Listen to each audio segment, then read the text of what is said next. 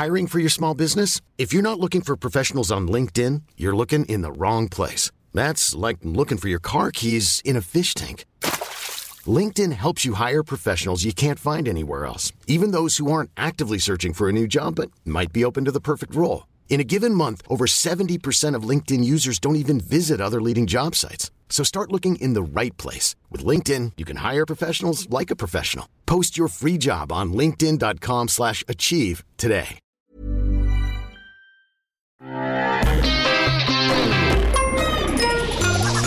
Salut, c'est We Love MDR, votre rendez-vous avec les comédies françaises, un podcast de We Love Cinéma. À We Love MDR, on aime analyser et discuter des comédies françaises, même en étant confiné, et c'est pour ça qu'on a décidé de faire une spéciale, une spéciale consacrée à un totem de la comédie française, à savoir Franck Dubosc. Il était temps qu'il ait son émission à lui. Et euh, pour ça, j'ai deux chroniqueurs que je qualifierais peut-être de Dubosc sexuel, je sais pas, ils vont nous le dire. Perrine Quetzon. Hello les confinex Oui, parce que voilà, pas confinos ni confinas, confinex. Mm. Les confinex. Et, et l'autre confinos, euh, Max Besnard. Bonjour tout le monde. Comment allez-vous tous les deux? Ça va. Ça va. Ça va. Et tu sais quoi? Comme si, comme si, comme ça. Ah. bien. J'aime bien, j'aime bien cette référence. Euh, Franck Dubos, qu'est-ce que ça vous évoque Perrine, je sais que toi, t'es plutôt fan. Et toi, hier, j'aurais pas demandé à, des gens qui sont pas fans. D'ailleurs, j'en profite pour embrasser Hugo Alexandre, qui est un peu notre Dubosc sexuel en chef. Avec, euh, on, souvent, on se dispute sur quel est le meilleur Dubosc, lui et moi. Et, euh, et donc, je lui dédie cette émission. Alors, pour toi, Franck Dubosc, qu'est-ce que ça représente? Bah, ça représente ce que j'aime bien chez lui, c'est cette idée du, loser magnifique. C'est-à-dire que c'est quelqu'un qui va beaucoup euh, appuyer sur son physique plutôt agréable, qu'il a, hein, c'est vrai qu'il est, il est, plutôt pas mal, mais euh, justement, c'est, il pense que ça va le sortir de toutes les situations tout le temps. Et, euh, et en même temps, même quand ça marche pas, il va, il va, il va creuser sa tombe à ce niveau-là tout le temps et en permanence. Et c'est vrai que moi j'aime bien ce type de personnage qui, qui, euh, même quand les choses sont négatives, même quand ça va mal, même quand il est au plus profond de la loose, la plus totale, eh ben il va creuser, creuser, creuser, pousser, pousser, pousser. Donc ça le rend très très lourd en même temps. Il est incroyablement lourd. On dirait ces mecs en boîte de nuit qui insistent, qui insistent, qui sont pas si mal, mais c'est complètement relou et chiant. Mais ils insistent, ils insistent. Donc à la fois, on a envie de s'agacer contre eux, mais il y a quelque chose d'assez touchant là-dedans. C'est-à-dire qu'à partir du moment où eux baissent les bras, si lui baisse les bras, tout le monde baisse les bras en fait, parce que c'est quelqu'un qui ne peut pas abandonner qui ne peut pas perdre la face, et si lui la perd, alors tout le monde la perd. Et c'est quelque chose que je trouve assez, euh, assez touchant, ce, cette manière d'être dans un, dans un excès, de savoir quelles sont ses qualités, mais aussi ses défauts, mais de ne pas baisser les bras pour autant. Et je trouve que c'est cet humour-là et ce personnage-là qui me plaît beaucoup chez, euh, chez euh, Dubosc depuis le début, depuis ses spectacles en fait. Et toi, Max, t'as été confronté au spectacle ou alors t'es vraiment été alors déjà avec des films? Non, alors bah, ni l'un ni l'autre en fait. Euh, bah, pour moi, le, le Franck Dubosc euh, parfait, c'est celui des petites annonces d'Elysée Moon en fait, tout simplement. Euh, c'est comme ça que, c'est vraiment comme ça que, que j'ai appris à l'aimer parce que j'avoue que dans les spectacles c'était pas trop mon kiff. voilà, mon frère était hyper fan, moi ça me laissait un petit peu, voilà, perplexe. mais dans les petites annonces, il, m'a toujours subjugué et c'est ce que je recherche à chaque fois que je veux voir un, un nouveau film avec lui ou de lui. C'est ce que je recherche en fait. C'est ce côté, c'est cette capacité qu'il a à faire passer des choses complètement dingues euh, juste à travers euh, un, regard, à travers une, mimique, euh, un, juste un mot. C'est même pas des punchlines, c'est des mots, c'est des, petites expressions, des, soupirs, des clins d'œil. Et il a vraiment cette, cette faculté que j'adore dans ce genre de, d'acteur comique, qui est de faire passer les choses par la gestuelle. Et c'est aussi un maître absolu de l'absurde. Et j'adore l'humour absurde, je le répète, je crois, à peu près systématiquement dans, dans toutes mes apparitions dans MDR. Mais vraiment, moi, cette euh, maîtrise qu'il a de l'absurde et du burlesque, ça me fascine. Euh, comment vous expliquez le, le fait que Franck Dubosc il est au moins des, il a des succès euh, publics, il en a beaucoup, mais ce désavoue critique, c'est-à-dire que dès que c'est Franck Dubosc, euh, les gens en général, même même le public, j'ai envie de vous dire, euh, j'ai envie de vous dire, on est des parigots, on sait très bien comment comment les gens réagissent quand tu dis j'ai vu une comédie française puisque c'est notre lot quotidien. nous on va voir des comédies et les gens nous disent t'es pas allé voir ça quand même. C'est un peu comme si tu disais j'aime le vomi en fait, c'est un peu le même problème. Il y a un petit côté à chaque fois genre oh les pauvres. ouais. bah pourquoi? Alors que alors que parfois, parfois, il fait vraiment de bonnes comédies. Comment c'est possible? Euh, Qu'est-ce qui explique, euh, qu'est-ce qui explique ce désaveu d'après toi, Perrine?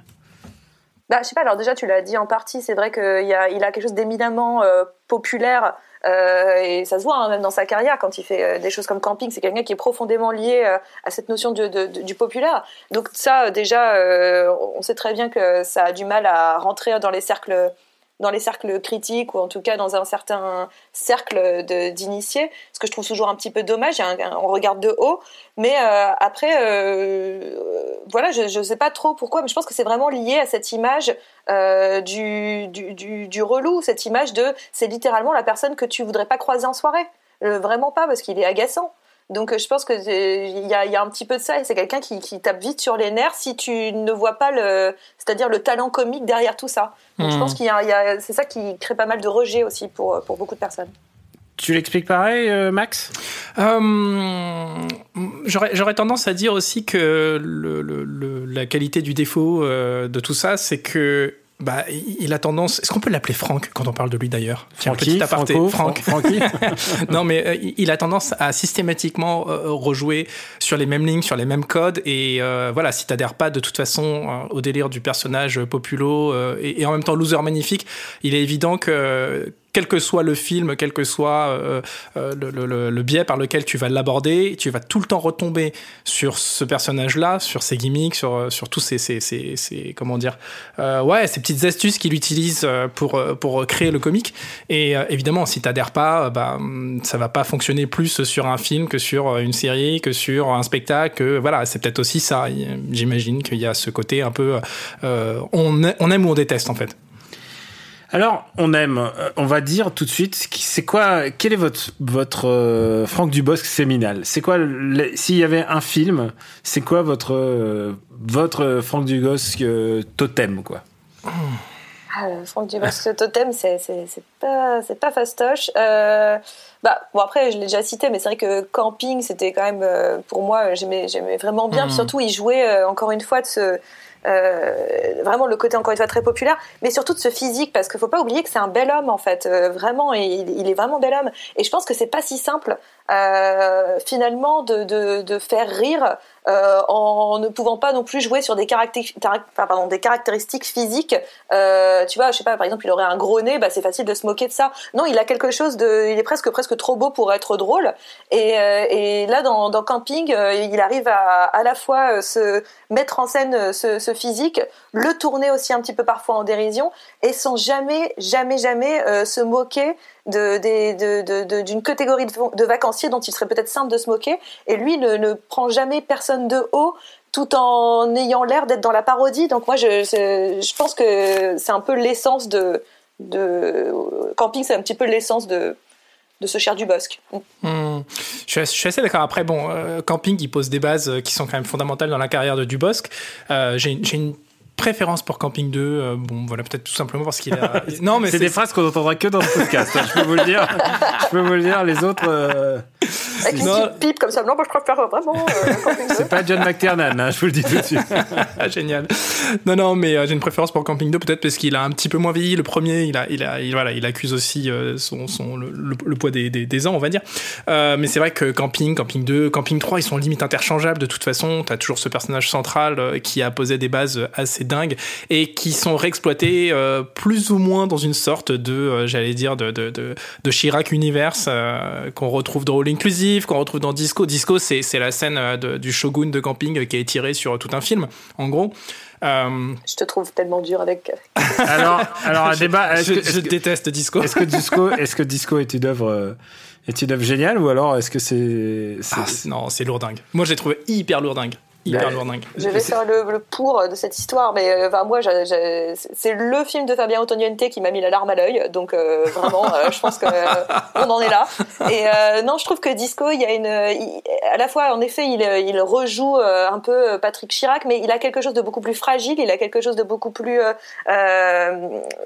plus de douceur en fait en lui. C'est aidé notamment aussi par, par comment elle s'appelle, Emmanuel Béard. Emmanuel, Béard, je trouve, qui joue, qui, qui amène énormément cette douceur là aussi dans le film et, euh, et, et, surtout, il y a une fragilité nostalgique chez lui. Cette idée du mec qui euh, vit en décalage sur son temps, euh, qui, qui, finalement regrette ce moment où il a il avait atteint son pic dans la vie, qui était les années disco, et qui maintenant a du mal à trouver sa place dans la société. Moi, c'est là où il me, il me touche un peu plus. Je le trouve vulnérable et j'aime beaucoup ça dans Disco. Mais c'est déjà le personnage qu'il a dans Camping, hein? Bah, Oui, mais ouais, mais Camping, il y a aussi, oui, en effet ça, mais il y a, y a, aussi tout l'attirail du, du, du, campeur, enfin du, du, mec qui va dans les campings. Il y a tout ce, tout ce truc-là, et puis il y a la galerie de personnages autour de lui. Là, c'est vrai que je trouve qu'il y a un truc encore plus touchant. Il est, il est pas perdu dans l'espace, il est perdu dans le temps. Et c'est ça que j'aime, j'aime, j'aime bien dans Disco. Vous, je vais devoir arbitrer et je pense que Disco est un chef-d'œuvre postmoderne. Ah. Euh, non, non, mais vraiment, je, je, je pense et, je et il m'a fallu plusieurs années pour le comprendre parce que je pense que c'est une œuvre, c'est une œuvre ultra importante dans sa filmo. Mais quand tu vois Disco, euh, d'abord pour moi c'est un, c'est un spectacle kafkaïen en fait si tu regardes parce que tu as l'impression qu'aucun des acteurs ne joue l'un avec l'autre en fait. je joue pas dans le même film. Puisqu'il y a deux par deux, il y a du boss qui est, t'as l'impression qu'ils se parlent jamais en fait alors qu'ils sont dans la même scène. Et celle qui fait justement tampon entre entre ces deux espèces de mastodontes de l'humour qui sont pas sur la même planète, c'est Emmanuel Béard. Donc du coup, ça donne un, un aspect très, euh, c'est en attendant Godot, mais version euh, version Fabien Antoniente. Je pense que j'espère j'espère que Fabien Antoniente nous écoute parce que je pense qu'on n'a jamais dit ça quelque part. Et, et, je ne veux pas dire que c'est peut-être parce qu'on a 16 jours de confinement et que, et que peut-être et que peut-être les potards sont réglés au maximum et que tu as zéro objectivité J'ai absolument zéro objectivité. Bien sûr que j'en ai jamais eu. Et en plus, euh, c'est que j'en suis à, à, aller voir ma boulangère et à dire vous voulez sûr que vous voulez pas parler Franck Dubosc avec moi? non, c'est chaud, mec. Chaud. Ouais, on en est loin, on en est loin. Mais disco, en tout cas, j'adore, euh, j'adore disco en fait. Et il m'a fallu plusieurs moments et je et je me replonge dans ces grands films que j'ai détestés au premier visionnage parce que disco, euh, j'ai lâché qu'une seule fois un rire. C'est le moment où il appelle le fils, son fils le Roukinou là, enfin. Oui. Et il l'appelle. Tu vas le revoir ton Roukinou et je sais pas pourquoi. J'ai j'ai pleuré de rire dans la salle alors que tu sais genre de nervosité tellement. C'est une comédie du malaise. C'est une comédie kafkaïenne. Et euh, je pense que Disco euh, mérite d'être redécouvert euh, aujourd'hui maintenant que Disco a quand même 12 ans en fait si tu regardes. Putain ça a 12 ans. Et pour moi, il y a beaucoup de, il y a beaucoup de Franck Dubosc qui valent le coup. Il y en a un qui, un peu cher à mon cœur. J'adore Incognito, moi. Incognito qu'il a fait en plus euh, un, an, mhm. un an après Disco. Et Incognito en plus ce qui est génial parce qu'il utilise à la fois le, le la neutralité d'acting de Benabar qui euh, qui fait le taf mais surtout de Jocelyn Quivrin en fait qui est euh, l'autre mhm. l'autre comédien l'autre l'autre belâtre du film. Et il y a au milieu il y a Franck Dubos qui est tout nu et qui vous propose de jouer à la bowling à la oui à la oui à la, oui bowling, Non, mais la fameuse scène. c'est genre c'est des trucs que tu tu ne tu peux pas ne plus dévoir. Tu ne peux plus les dévoir de ton imaginaire. À, tout jamais, pour moi, il y aura quelqu'un à poil qui joue à, la Wii et pour moi, ça sera Franck Dubosc. Bah, c'est marrant parce que. Pardon, Oh, pardon, j'allais dire, c'est rigolo que tu cites cette scène parce que sur l'épisode précédent de Will of MDR, on était sur euh, Bourdon et Bourdon en full frontal nudity euh, dans garde alternée. On est un peu dans le même genre de personnage finalement, le même genre de, le même genre de vision euh, qui s'imprime dans, sur ta rétine et dans ton cerveau et que tu peux plus jamais effacer. On est en slibard, mais non, mais ça te fait passer. et, je, pensais, en fait, quand, tu, quand, quand je repense à Incognito, bizarrement, ça me fait penser à Coup de Notting Hill, mais complètement différemment ça n'a rien à voir, l'histoire c'est pas pareil du tout. Mais c'est euh, ce personnage qui est joué par Ray Siphons dans, dans le coloc euh, mais oui, oui, oui, et, euh, en calbut. Enfin, qu'est-ce que je dis calbut? C'est plutôt en moule hein, clairement. mais je, je, trouve que c'est ce même type de personnage, un peu loser, mais qui prend la vie comme elle vient, qui moi me, me plaît beaucoup en fait. Moi j'aime bien ces gens-là hmm. dans, dans, les films. Si vous aviez un autre chef-d'œuvre du Bosquet à nous, à nous proposer, qu'est-ce que ça serait, euh, Max, tu veux te lancer euh, bah, Ça c'est un peu convenu peut-être de dire ça, mais Tout le monde debout pour moi c'est euh, c'est déjà un nouveau classique de, de, la comédie française, en tout cas de, de, de, la comédie populaire française, et je l'avais vu au cinéma, je l'ai revu après sur, sur voilà à la maison, et c'est un film qui fonctionne très bien, donc c'est sa première réale, c'est son premier scénar et réal intégral. Et euh, c'est un film qui est hyper, euh, hyper drôle, qui est hyper touchant et qui passe son temps euh, vraiment sur sur une, un, un, fil, j'allais dire ténu euh, entre le, le, mauvais goût absolu et le rire euh, nerveux surpuissant. c'est un un film vraiment qui m'a beaucoup beaucoup beaucoup remué dans tous les sens du terme. Ça m'a fait rire, ça m'a ému, ça m'a touché. J'ai adoré Alexandra Lamy en plus dans, dans, dans ce rôle, ce qui n'était pas gagné parce que je suis vraiment pas du tout client de son de son jeu d'actrice en général. et, et puis il y y a Darmon en plus en sniper. Bien sûr, non non mais c'est un film majeur dans la carrière de Dubosc et euh, je, je, pense que c'est un incontournable, vraiment. En tout cas, en tout cas, c'est une rom-com très très valable et comme il n'y a plus beaucoup de rom-com, ça, ça, ça, vaut peut-être le coup d'être vu, en, moi en tant que tel. Euh, euh, oui, bah, en fait, moi je suis un peu, tu vois, si tu me demandes un autre film, bah, je, je, je, je, suis embêtée, c'est exactement le même que Max en fait, parce que moi, Tout le monde debout, ça a été une vraie surprise à plein de niveaux. C'est-à-dire qu'à la fois purement en pure spectatrice euh, qui débarquerait au cinéma, bah, la rom-com, elle est elle est franchement efficace. Elle, mm. me, elle, me, elle me fait du bien en tant que rom-com. J'aime sa façon de traiter euh, du, sujet, du sujet du handicap sans jamais euh, bah, tomber dans euh, une forme de misérabilisme ou, ou de la moquerie ou, ou rien de la de moquerie tout ça. méchante. Non, mais ouais. voilà, il y a rien de tout ça. Il y a une vraie, une vraie intelligence du personnage joué par Alexandra Lamy que, que j'aime beaucoup et la manière dont on le traite, et la manière dont l'autre personnage va le traiter, puisque finalement l'handicapé c'est pas elle, c'est lui, c'est l'handicapé sentimental, c'est l'handicapé de la vie. Et je trouve qu'il y a, il y a, il y a, il y a une, je, je, dirais presque que je m'attendais pas à ça de lui. Enfin, je m'attendais à beaucoup plus de, euh, voilà, ce côté un petit peu euh, ripolliné de la blague qu'il fait en permanence, qui va, qui va insister, insister, insister. Et il est pas du tout dans l'insistance. Il est dans, dans, dans une, je sais pas, dans une vraie, euh, dans une vraie douceur, un vrai euh, amour de ces personnages, mmh. amour de cette histoire-là. Et je trouve qu'il avait une subtilité dans tout le monde debout que, ouais, j'attendais pas trop de lui et qui euh, qui a fait que c'est un film que j'ai recommandé à littéralement tout le monde donc Mmh, ouais, ouais, et ouais. sans, sans, sans honte euh, du tout et avec des vraies scènes de comédie romantique quand ils sont sur la piscine et qu'il Ouais. fait descendre la piscine pour qu'elle se retrouve dans l'eau il y a quelque chose d'hyper euh, enfin d'hyper joli euh, dedans enfin je trouve voilà il y a un il y, a un, il, y a, il y a un sens de, de, de, de la romance que j'aime bien. Et, et, puis en plus, j'aimerais bien avoir cette piscine-là maintenant. Oui, là. moi aussi, je veux bien la piscine. je, je, je, veux l'appart, je veux la piscine. C'est toujours ce truc avec la, la richesse des, dans les comédies. Moi, il y a, il y, a, il y a une comédie quand même qui m'a marqué avec Franck Dubosc et je pense que je vous ai parlé donc le, le, le je vous ai dit mon avis sur euh, sur Disco qui à mon avis son, son chef-d'œuvre postmoderne. Euh, pour moi, il y a aussi ce que j'appelle son Grand Torino, comme on dit chez, à la Clint Eastwood. oh, c'est, moi, je tente tout. eh, 15 jours, je, 15 jours, bah, tu sais quoi, on m'a dit, euh, William tu vous faites ce que vous voulez. J'ai dit, ok, d'accord, vous avez à voir ce qu'on veut. Donc, euh, c'est comme propose... chez le coiffeur, faut pas dire ça, quoi. Ouais, non. Mais là, si tu veux, moi, je prends la tondeuse direct en ce moment. Donc, euh, je, y a, je suis prêt à revoir sous un jour nouveau, donc le jour un peu Grand Torino Clint Eastwood, Fiston.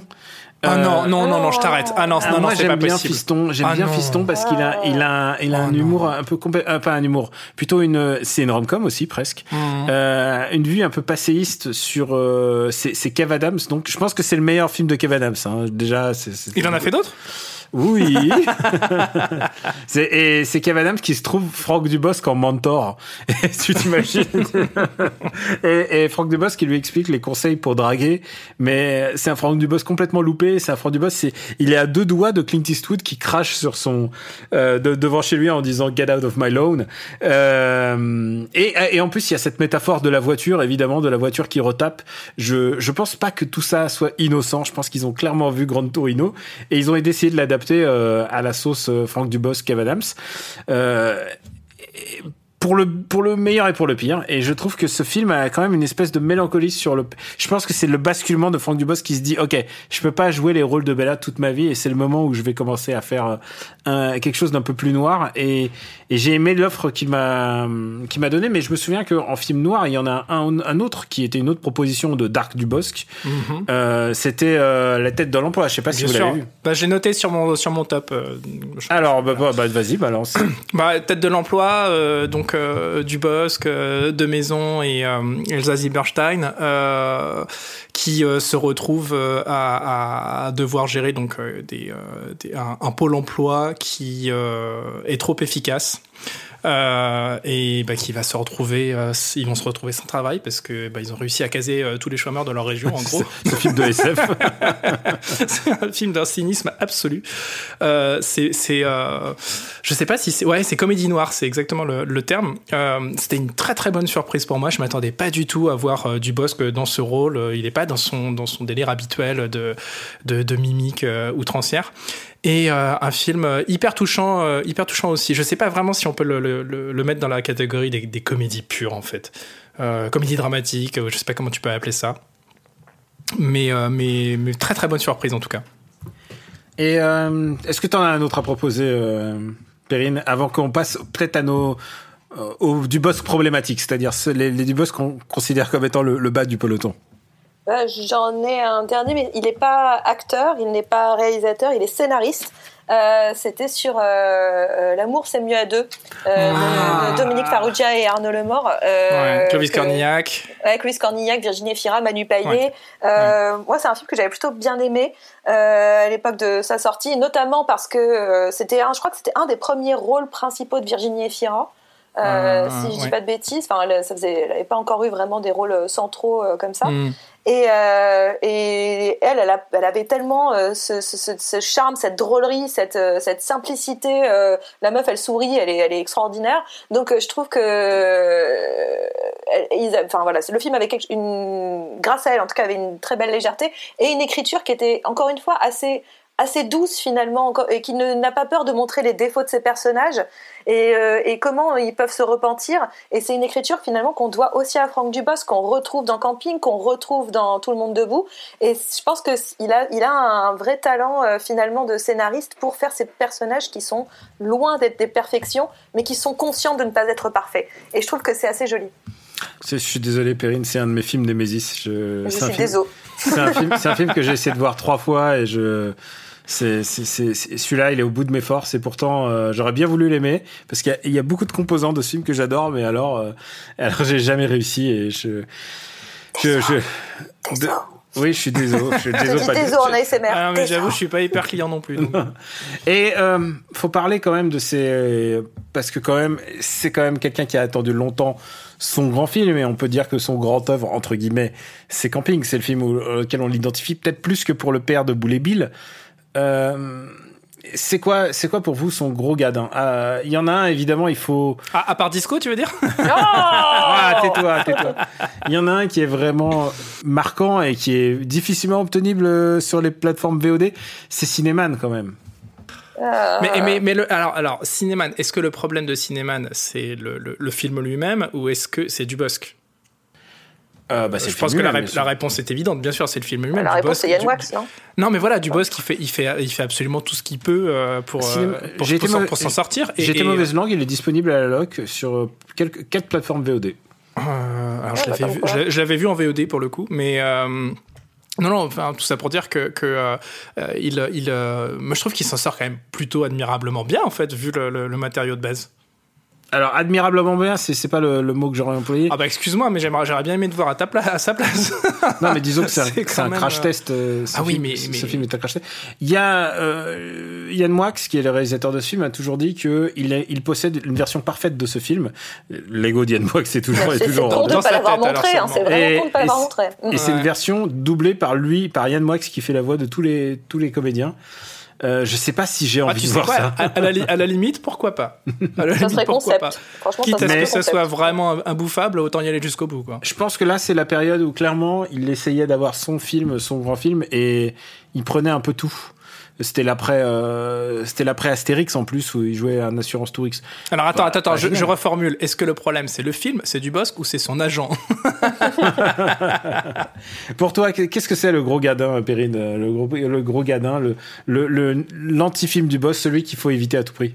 Euh, c'est compliqué parce que je suis assez d'accord, même dans les pires trucs dans lesquels il se retrouve, lui n'est pas la catastrophe en fait. Tu vois, je pensais au Visiteur à la Révolution, c'est l'horreur, mais lui, euh, le Gonzague de Montmirail, là, c'est pas non plus. euh, C'est pas le pire. Oui, c'est pas le pire. Alors, c'est je te loin d'être le pire. C'est loin d'être le euh, pire, mais parce que c'est il y a vraiment pire à côté, quoi. On peut citer aussi, oui, j'allais dire, on peut citer aussi euh, l'embarras du choix qui revient, qui, qui, qui était Oh, revenu plusieurs fois Oh, dans la le nerf. vache, ouais. Mais l'embarras Oui. du choix qui est un film, une, une rom-com absolument euh, horrible, mièvre, Horrible. euh, vraiment, il y a fait ni à faire. J'ai tenu 26 minutes. Eh Eh ben, ben, écoute, bah, c'est bien dommage c'est- puisque l'apparition, l'apparition du boss qui arrive dans les toutes dernières minutes du film est fabuleuse. Pour deux minutes, pour deux minutes de Franck Dubosc, ça valait peut-être le coup. Honnêtement, pour l'avoir vu avec Max en plus, euh, on a été pris de fou rire au moment où arrive Mais Franck oh, c'est vrai qu'on l'avait déjà dit, mais sans mentir, hein, sérieusement, c'est l'un des rires les plus libérateurs et francs que j'ai eu de ma vie au cinéma. Vraiment. Parce que c'est vraiment le film est horrible. hein. Le film Ça est irregardable. exploser, quoi. Le film est irregardable et par contre tout d'un coup t'as deux minutes de Franck Dubosc qui est complètement aware de lui-même. Euh, Il n'y a pas d'autre mot et il est en prêtre et avec un Prêtre écossais. un prêtre écossais avec un nain qui l'aide euh, dans sa dans son Donc, euh, église. C'est beaucoup trop. C'est deux, minutes, deux minutes de ça et tu sais quoi franchement j'ai envie de me les revoir ces deux minutes. Ah de bah, alors, je, je- je me les ai sur regardés avant l'enregistrement parce que j'adore regarder le trailer de ce truc-là avec ce passage à chaque fois, ça me fait mourir de rire. Et c'est ce que je disais d'ailleurs, à- à- à ce, qui, ce qui moi me plaît vraiment chez, chez Dubosc, c'est cette fulgurance que tu peux avoir sur des petits instants. Et typiquement, euh, euh, je sais pas, le, le- le- le rôle de, de- des vigiles dans les petites annonces, euh, il a un seul mot, il, pro- il prononce un seul mot sur tout le sketch. Et à chaque fois, pour moi, c'est démentiel l'effet que ça me fait. Comme quand il fait Rodriguez. Ouais, quand il fait la bagarre. C'est vrai. Est-ce que ça a pas un peu vieilli quand même les, les petites Ah non, c'est tellement puissant. Ah bah après, euh, voilà, c'est peut-être parce que j'ai découvert ça à l'époque et que ça fait toujours de, c'est toujours le même effet sur moi. Mais euh, non, je crois pas que c'est vieilli justement parce que c'était déjà un petit peu fait de, de briques et de broc à l'époque et euh, euh, il y, a- il y avait pas d'artifice. Donc euh, je sais- pour moi, c'est typiquement le genre de chose qui euh, vraiment va résister à l'épreuve du temps. Pour moi, il y a, il y a un vrai, vrai souci dans, dans Franck Dubosc quand Franck Dubosc devient le matériau principal sans se, euh, se conformer à, à un réalisateur. Et je pense, par exemple, pour moi, le faux bon film de Franck Dubosc, c'est Bis. Je sais pas si vous l'avez vu, Bis Ah de, oui, de Dominique ouais. Et ça commence comme un buddy movie intéressant puisque c'est deux vieux qui se, qui se téléportent dans le, leur mois de 18 ans. Et tu te dis que ça va être bien et tu te dis que ça va être drôle et c'est un truc déprimant sur deux potes qui arrivent plus à être potes ensemble euh, jeunes. C'est c'est euh, c'est vraiment triste quoi.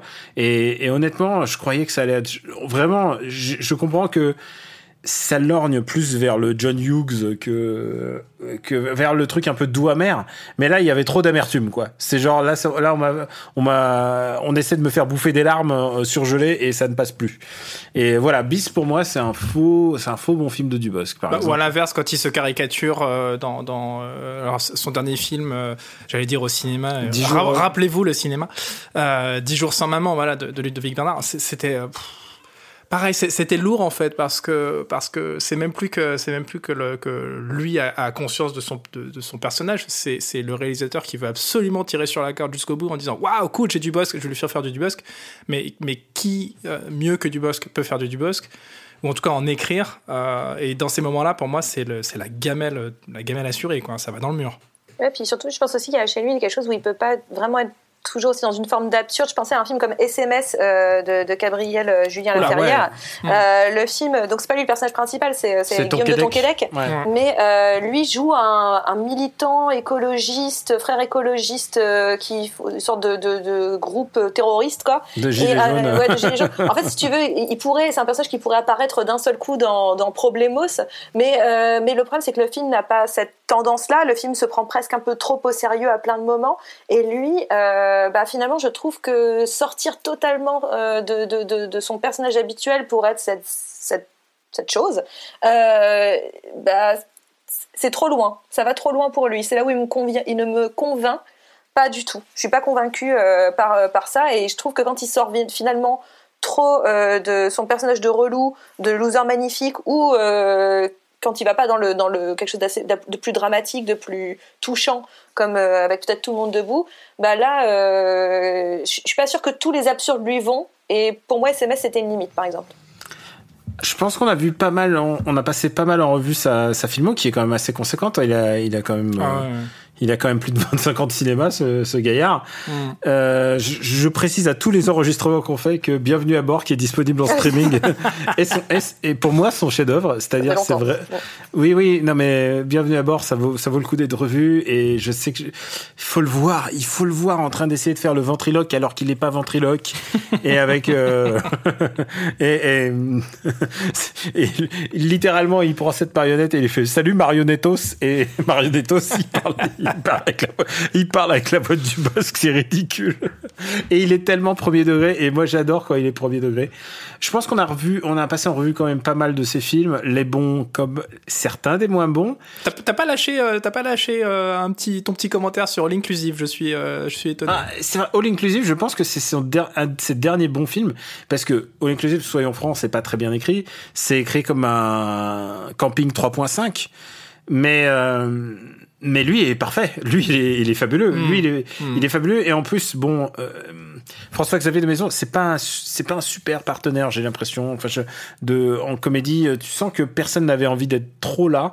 Mais Franck Dubosc, bah, il, peut-être qu'il touche son chèque à la fin, mais il est là à 100%, quoi. Et, euh, et il y a un truc avec, intéressant avec, euh, à mon avis, avec All Inclusive, c'est que c'est la proposition d'un fight club à la française, puisque à la fin, à la fin, il y a un twist, il y a un twist mindfuck qui te fait croire que tout cela n'était qu'un rêve et qu'en fait, euh, Franck, Franck Dubosc est, est, en fait le, le euh, cette, cette, espèce de d'ombre intouchable de, de c'est l'arbitre du Fight Club en fait. C'est le moment où tu te demandes si euh, si euh, Tyler Durden en fait c'est pas c'est pas Patrick Chirac quoi en gros. C'est vrai, c'est exactement ça. Est-ce que J'espère que j'espère que vous avez eu votre quota de, de Franck Dubosc. Si vous êtes venu le chercher, en tout cas, vous avez trouvé le bon podcast pour le faire. ce, qui, ce qui explique la référence à Brad Pitt dans Camping 3 d'ailleurs. Non mais attends, il y, y, a tout un schéma. Oh mon dieu, mais tout est lié. Non. le Otoniente Universe. Tu crois oh qu'il va, sortir, il va sortir en boitant et ça y est, on sait, on sait qui c'est.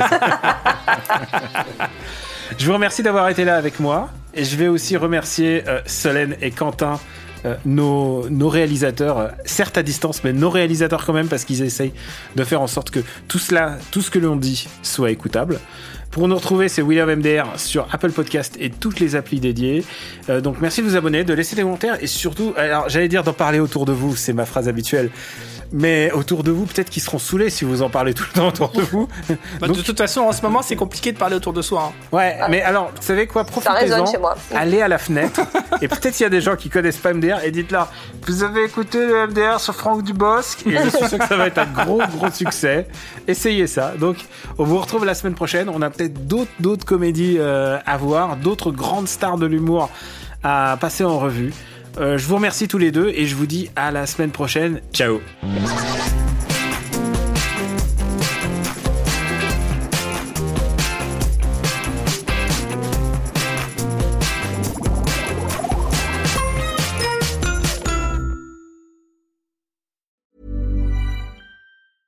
Hi, I'm Daniel, founder of Pretty Litter. Did you know cats tend to hide symptoms of sickness and pain? I learned this the hard way after losing my cat, Gingy. So I created Pretty Litter, a health monitoring litter that helps detect early signs of illness by changing colors, saving you money and potentially your cat's life. Pretty Litter is veterinarian developed, and it's the easiest way to keep tabs on your fur baby's health right at home. Go to prettylitter.com and use code ACAST for 20% off your first order and a free cat toy. Terms and conditions apply. See site for details.